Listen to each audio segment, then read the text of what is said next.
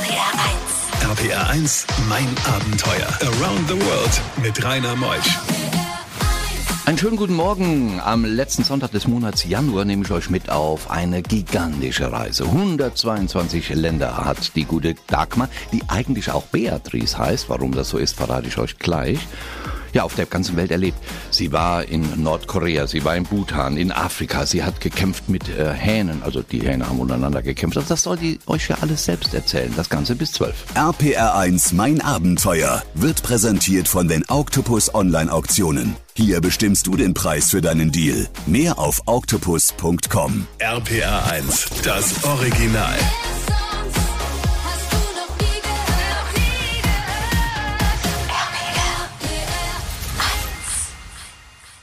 RPR1, mein Abenteuer mit Rainer Meutsch. So, meine liebe Dagmar, wie hättest du denn gerne die Anrede? Dagmar oder Beatrice? Das ist eigentlich egal.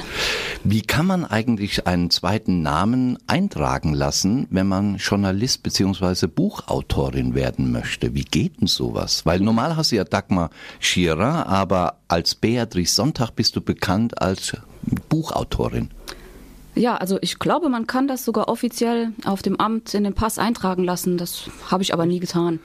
Das Pseudonym nutze ich nur so zum mhm. Spaß. Was sind das für Bücher, die du schreibst, Beatrice? Ich schreibe Reisebücher. Ich schreibe alles das auf, was ich von meinen Reisen mitbringe.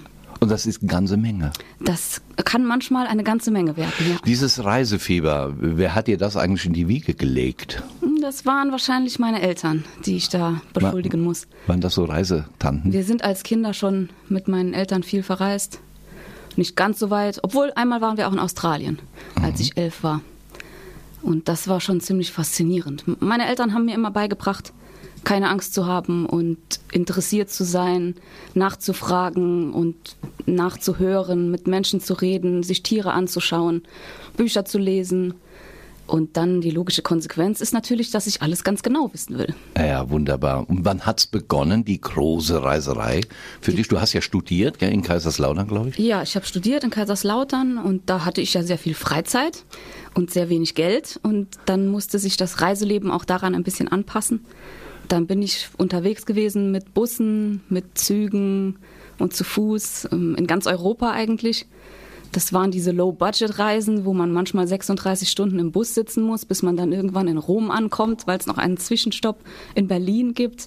Oh nein. Das, das war schrecklich unbequem. Wie erstmal nach Berlin und dann ja. nach, oh nein. Aber es war billig. Für 79 Euro bin ich damals nach Rom gekommen, mit Übernachtung im Schlafsaal.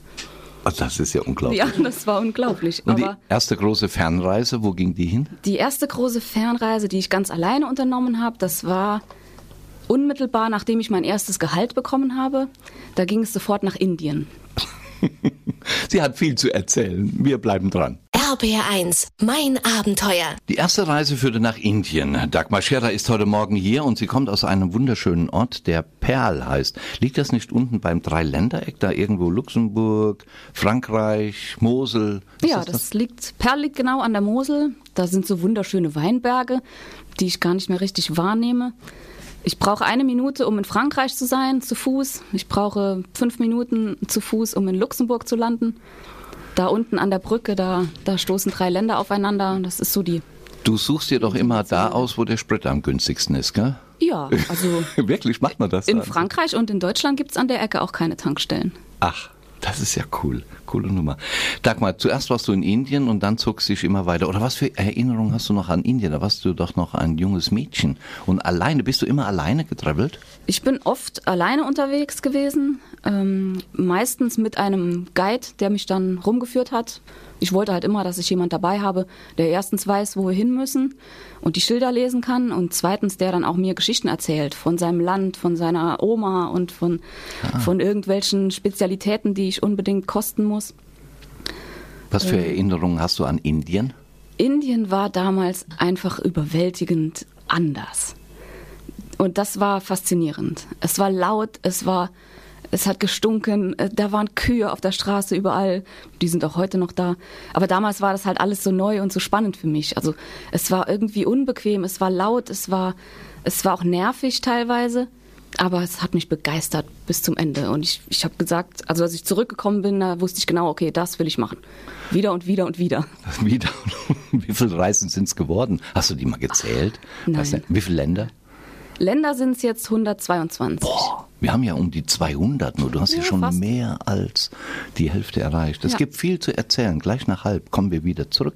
Bei diesen Geschichten hält die Welt den Atem an. RBR1, mein Abenteuer mit Rainer Meutsch. Dagmar Scherer ist heute Morgen hier. Sie schreibt unter dem Pseudonym Beatrice Sonntag Reisebücher. 18 schon erschienen. Überall immer Geschichten aus dem Land. Und nun gehen wir nach Nordkorea. Du hast mir mal gesagt, das wäre schon eines der verrücktesten Reisen gewesen nach Nordkorea. Wird man da nicht 24 Stunden rund um die Uhr bewacht? Ja, das, das war so das Merkwürdigste an der Reise, dass man einfach nie alleine ist. Es war eine Reisegruppe international, acht junge Leute aus Schweden, aus England, aus, aus Deutschland auch. Und es war immer jemand bei uns. Also wir waren zu acht und wir hatten immer mindestens vier Bewacher bei uns. Ein Kameramann, eine Reiseleiterin, eine Assistentin der Reiseleiterin und der Busfahrer, die waren immer bei uns und wir sind nie auch nur eine Sekunde aus den Augen gelassen worden. Nachts haben wir auf einem, in einem Hotel auf einer Insel geschlafen, sodass wir auch nicht aus Versehen da irgendwo ähm, rumlaufen konnten. Das, das war wirklich ein merkwürdiges Gefühl. Und was ist das Interessante an Nordkorea? Warum reist man dahin? ich, ich wollte das einfach mal mit eigenen Augen sehen und erleben, wie, wie es denn so ist. Man, man sagt hier immer, ja, die Leute, die, wenn die wollten, könnten die sich ja auch ein paar Informationen verschaffen und dann könnten die ja einfach etwas gebildeter sein und wissen, was abgeht, aber das, das ist nicht so.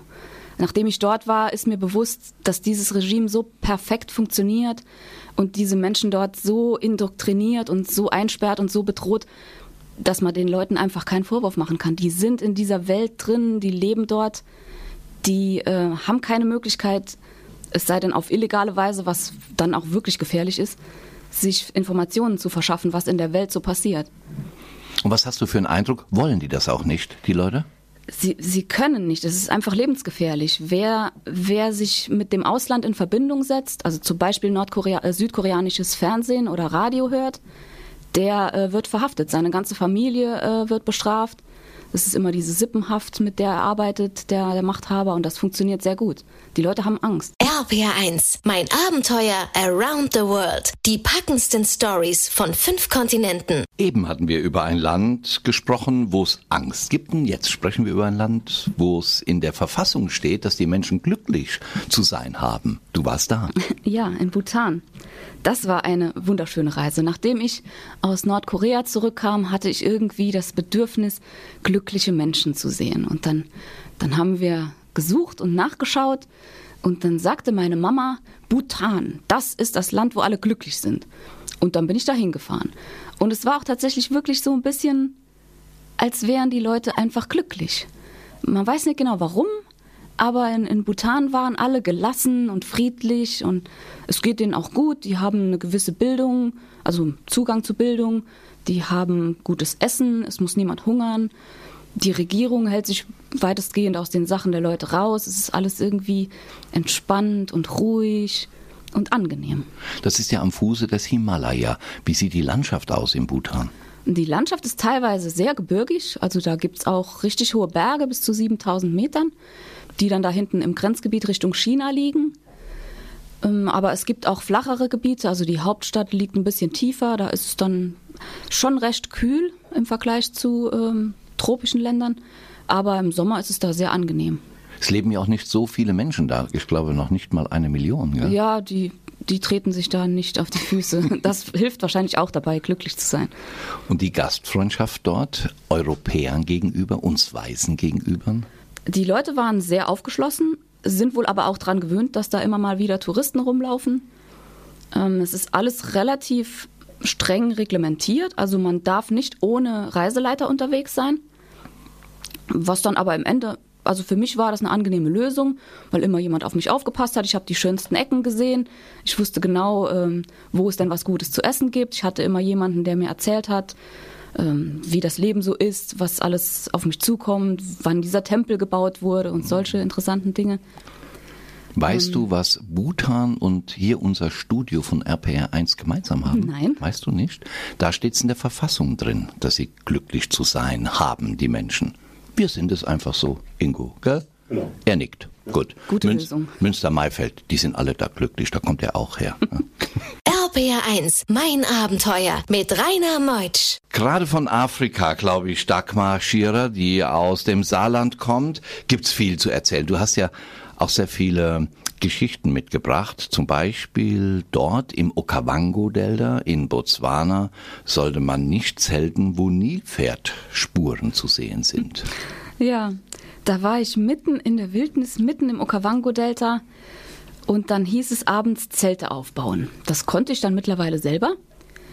Und der einzige Tipp, den man uns gegeben hat, ähm, die Zelte nicht dorthin zu stellen, wo ein Loch unterm Boden ist, weil da könnten Schlangen drin wohnen, die dann sauer werden. Und die Zelte auf keinen Fall dort aufbauen, wo die Spuren von einem Nilpferd entlanglaufen. Denn so ein Nilpferd, wenn das mal einen Lieblingsweg gefunden hat, dann nimmt es den immer. Egal, ob dort ein Zelt steht oder nicht. Oh nein. An der Elfenbeinküste wurde eine Ziege geopfert. Das war doch furchtbar. Ja, das war etwas überraschend, aber irgendwie auch faszinierend. Also wir waren wohl gerade am richtigen oder am falschen Zeitpunkt, am richtigen oder falschen Ort. Das war so ein Opferstein, wo die Menschen hinkommen und ähm, Hexen und Heiler treffen, die ihnen dann den Tipp geben, ja, also für dieses Problem ist es wohl gut, sie opfern eine Ziege, weil das ja doch ein großes Problem ist. Bei kleinen Problemen hilft auch ein Huhn. Und an dem Tag war eben eine Ziege dran. Und dann kam dieser Mensch mit, mit einem Wagen hat die Ziege aus dem Kofferraum genommen, hat die Machete ausgepackt und hat dann gesägt. Das sah nach richtig schwerer Arbeit aus. Ich war ganz überrascht und er hat dann an dem Hals von der Ziege gesägt und dann kam dann irgendwann das Blut raus. Die Ziege hat sich überhaupt nicht beschwert. Das war merkwürdig. Und dann war sie halt tot. Dann, ähm, ja. Also das war ein, ein, ein spannendes Erlebnis, was wahrscheinlich nicht jeder Reisegruppe gefallen hätte. Aber ich war ähm, überrascht. Was man, was man dazu sagen muss, also die Ziege wird danach gegessen, die Opferziege. Also die wird nicht ja. verschwendet. Und du hast auch auf interessanten Plätzen übernachtet, zum Beispiel ganz nah an einer Hauptstraße. ja, das war, das war interessant. Da hat man uns nach Hamid Ela gefahren, irgendwo in der Danakil-Wüste. Und dann hieß es, ja, hier ist das Hotel. Und dann schaue ich mich um und da steht so eine Hütte, wie alle anderen Hütten. davor lagen aber, standen so vier, fünf Betten. Und das war dann das Hotel. Also haben wir mitten an der Straße übernachtet. RPR 1. RPR 1, mein Abenteuer. Around the World mit Rainer Meusch. Wir gehen in die zweite Stunde und Dagmar Scherer ist bei mir heute Morgen, die auch unter dem Pseudonym Beatrice Sonntag Reisebücher schreibt und hat tolle Geschichten zu erzählen. Eine wunderbare Frau heute Morgen und wir haben noch das Glück, sie bis 12 Uhr bei uns zu haben. RPR1 Mein Abenteuer wird präsentiert von den Octopus Online Auktionen. Hier bestimmst du den Preis für deinen Deal. Mehr auf octopus.com. RPR1, das Original.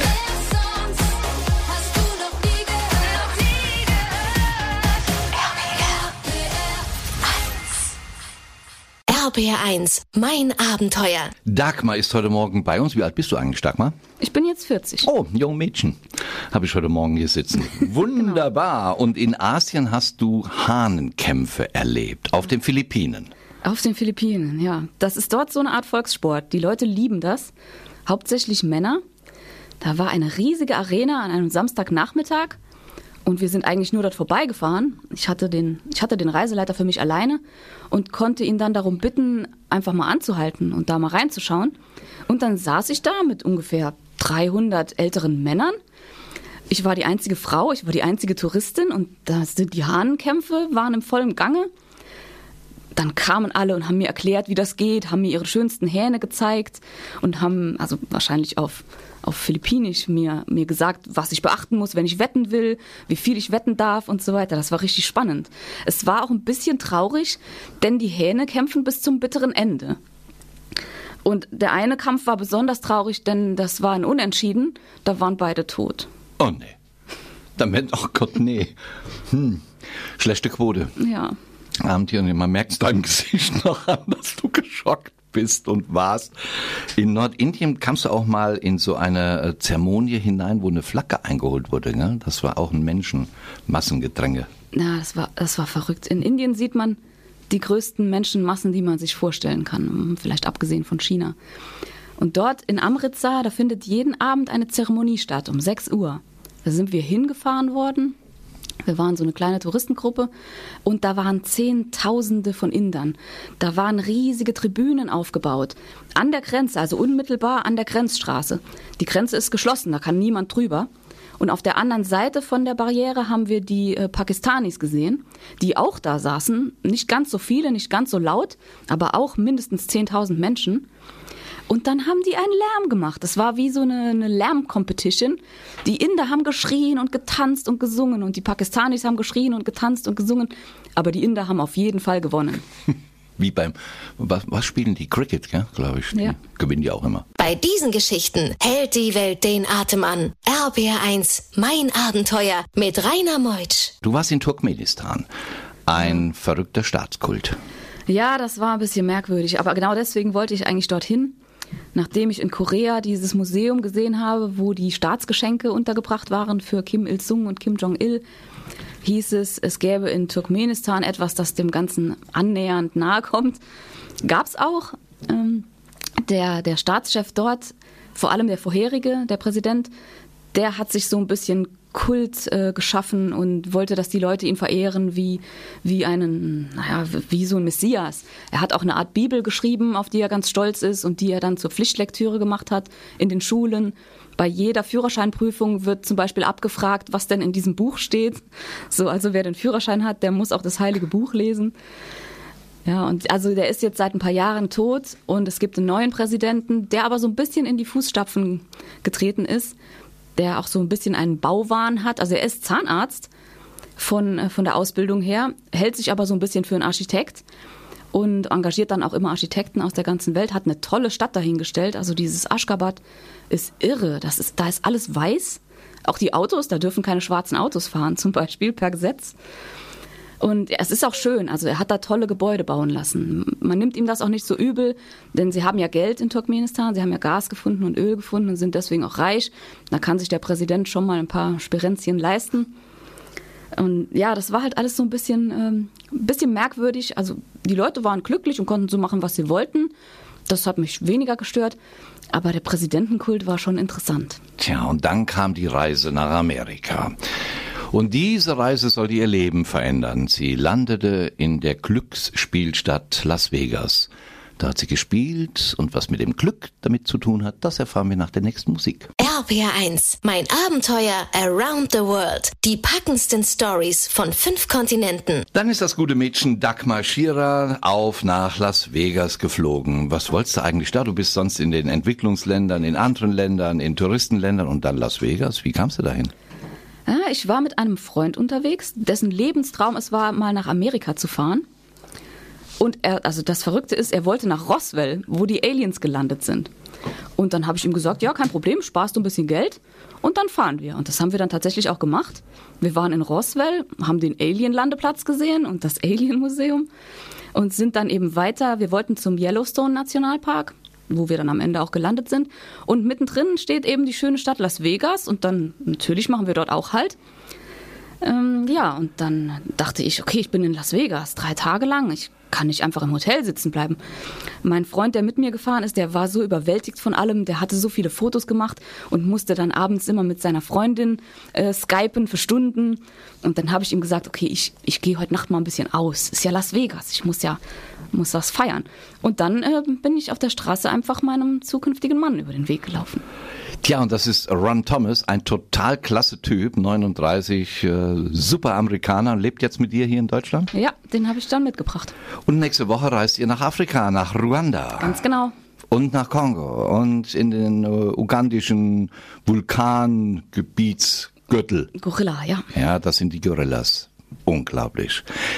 Gibt es eine Website, die wir bewerben dürfen, meine liebe Dagmar? Es gibt eine Website, die habe ich äh, kreativerweise beatrice-sonntag.de genannt.